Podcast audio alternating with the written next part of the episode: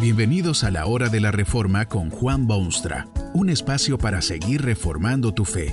Este podcast es patrocinado por la casa editorial Poema Publicaciones, tu primera opción para libros centrados en el Evangelio, para cada rincón de la vida.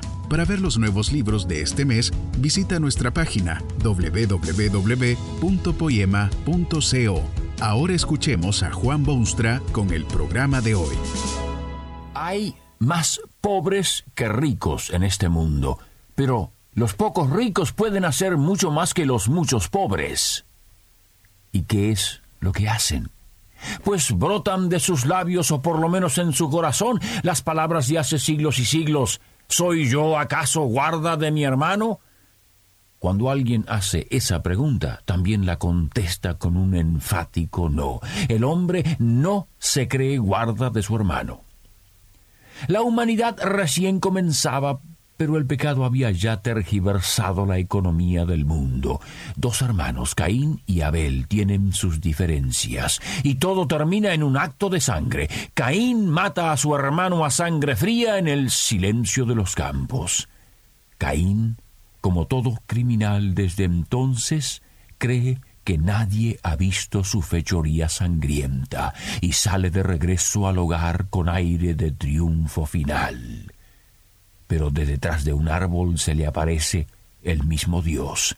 Dios siempre ve los actos del hombre, no hay nada que escape a su atención, aun los más recónditos pensamientos del alma le son más conocidos que las líneas de la mano humana. Dios sabía lo que había hecho el perverso Caín y le sale al encuentro preguntando dónde estaba su hermano Abel.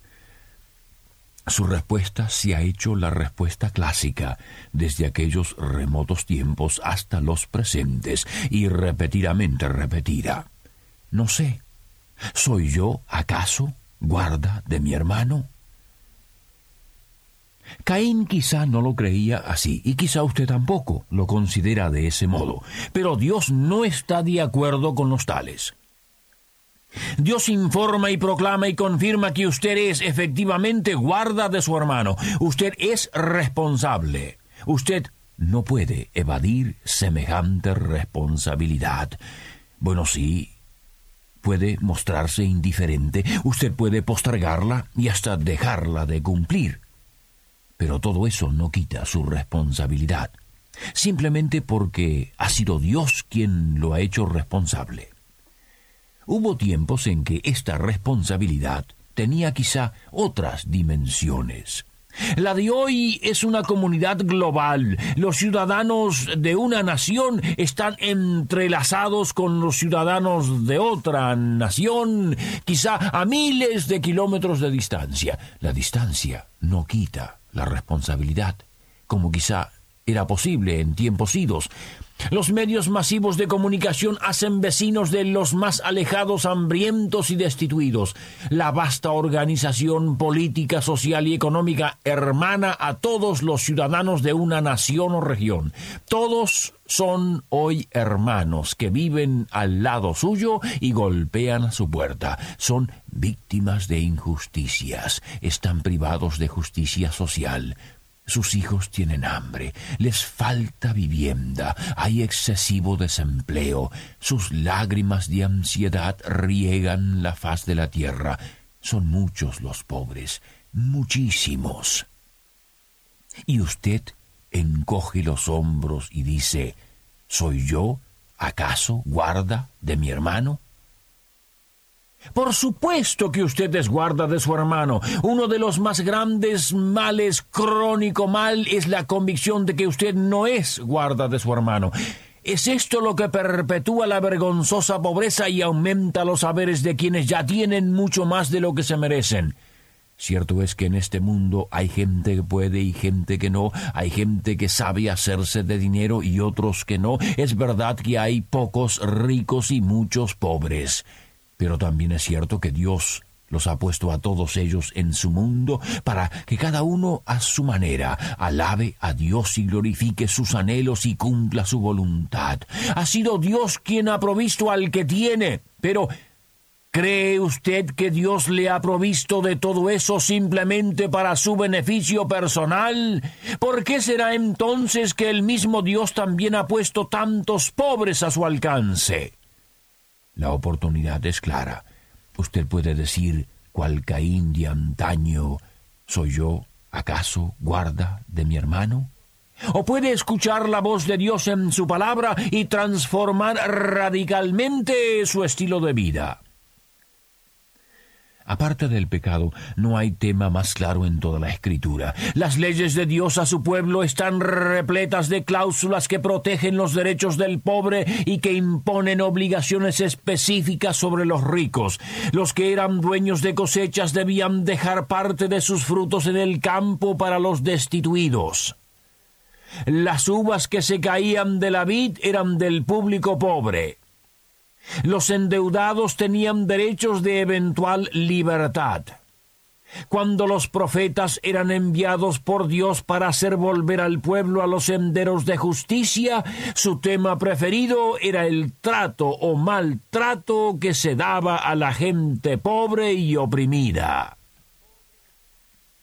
Esa misma nota de simpatía con ese vasto sector de la población es evidente en las páginas del Nuevo Testamento, donde usted ve al Hijo de Dios que busca a los necesitados, cura a sus enfermos, da de comer a los hambrientos, consuela a los entristecidos por sus actos pecaminosos y predica la justicia a las clases pudientes y gobernantes. Hay que ser sordo completamente a los dictados de Dios para afirmar públicamente o creer secretamente que usted no es guarda de su hermano.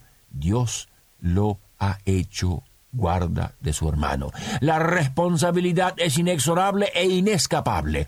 Usted puede expresar sorpresa y abrir los ojos grandes y razonar en su fuero interno y preguntar con toda inocencia ¿Soy yo acaso guarda de mi hermano? Pero la palabra de Dios es clara y precisa. Su conciencia le dicta la misma sentencia. Este mensaje lo llama a su puesto en el mundo de Dios. Usted es guarda de su hermano. ¿Cómo se traduce todo esto a la vida práctica, su vida personal? Bueno, en términos inmediatos, usted debe ayudar, debe extender una mano al que necesita, debe sentir compasión por el menos privilegiado, debe socorrer al perdido, debe ayudar, ayudar, ayudar, ayudar. En términos más generales, Dios quiere que usted ponga en la práctica con todo su vigor algunos principios básicos de conducta diaria. En primer lugar, acepte la moderación. Dios no quiere quitarle a nadie nada. Él se deleita en quienes se deleitan con las buenas cosas que ha puesto en su maravilloso mundo. Pero cuídese de los excesos, los excesos, los excesos. Qué vergüenza es ver a aquellos que consumen, consumen sin detenerse jamás, sin pensar en el prójimo, sin medir, sin cuidado comen y beben y viajan y consumen como si fuesen dueños de todo lo que existe y como si todo lo que usan puede ser reemplazado automáticamente. ¿Necesita usted tanta cosa? ¿Se requiere tanto manjar y tanta bebida? ¿Le parece justo vestirse de semejante lujo o tener diez automóviles por puro capricho y mil pares de zapatos? La moderación que Dios recomienda se expresa en aquella oración bíblica que solicita a Dios no ser ni rico ni pobre. Sea moderado en sus gustos y moderado en sus costumbres y moderado en el consumo. En segundo lugar, debe usted atacar el desperdicio. Hay incalculables desperdicios en el mundo avanzado de hoy. Se ha dicho que lo que se arroja en la basura en un día en un país de avanzada podría alimentar los millones de otro país en desarrollo por toda una semana. Como ciudadano del reino de Dios, usted tiene el privilegio y el deber de atacar el desperdicio en todas sus formas. No desperdicie en su propia vida. Trate de aprovechar lo que otros desperdician. Enseñe a sus hijos y conciudadanos a no desperdiciar. Haga lo que pueda para convencer a las autoridades que no desperdicien la cosa pública.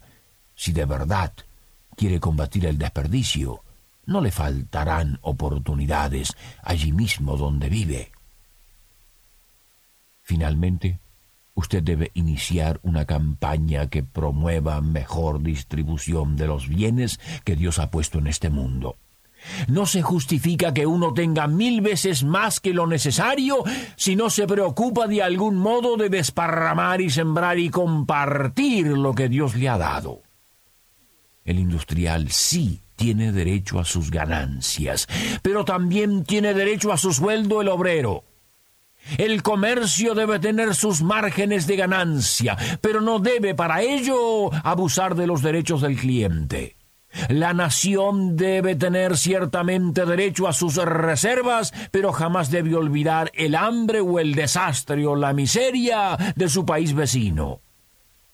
Es fácil no prestar atención al llamado de Dios, pero se está haciendo cada vez más difícil desconocerlo. Usted sabe de los pobres y oprimidos. Usted está al tanto de las realidades de su mundo. Usted se ha beneficiado con abundante información. Dios se lo dice. Y se lo dice su conciencia, y se lo dicen los gritos agudos de las masas del mundo, y se lo dice este mensaje. Ya no es posible ser indiferente ante la tragedia de las masas si usted quiere mantener una semblanza de orden y paz y contentamiento. Indiferente no se puede ser. Dios le sale al encuentro y le pregunta sobre el mundo que lo rodea. Si usted es como Caín, seguro que contestará con esta pregunta. ¿Soy yo acaso guarda de mi hermano? Tal vez esa respuesta lo deje a usted tranquilo en su interior. Dios por su parte se ve sumamente inquieto ante esa reacción suya. Él prefiere que usted se haga eco de unas palabras hechas famosas por su Hijo unigénito. Todas las cosas que queráis que los hombres hagan con vosotros, así también haced vosotros con ellos. ¿Qué quisiera usted si fuese pobre? ¿Qué hará si es de los ricos? Que este mensaje nos ayude en el proceso de reforma continua según la palabra de Dios. Si quieres profundizar en la exposición bíblica, puedes buscar más recursos en www.poema.co. Allí encontrarás libros que te ayuden a entender la palabra de Dios y aplicarla a tu vida. Poema, el Evangelio para cada rincón de la vida. Nos vemos en el próximo episodio de La Hora de la Reforma con Juan Bonstra.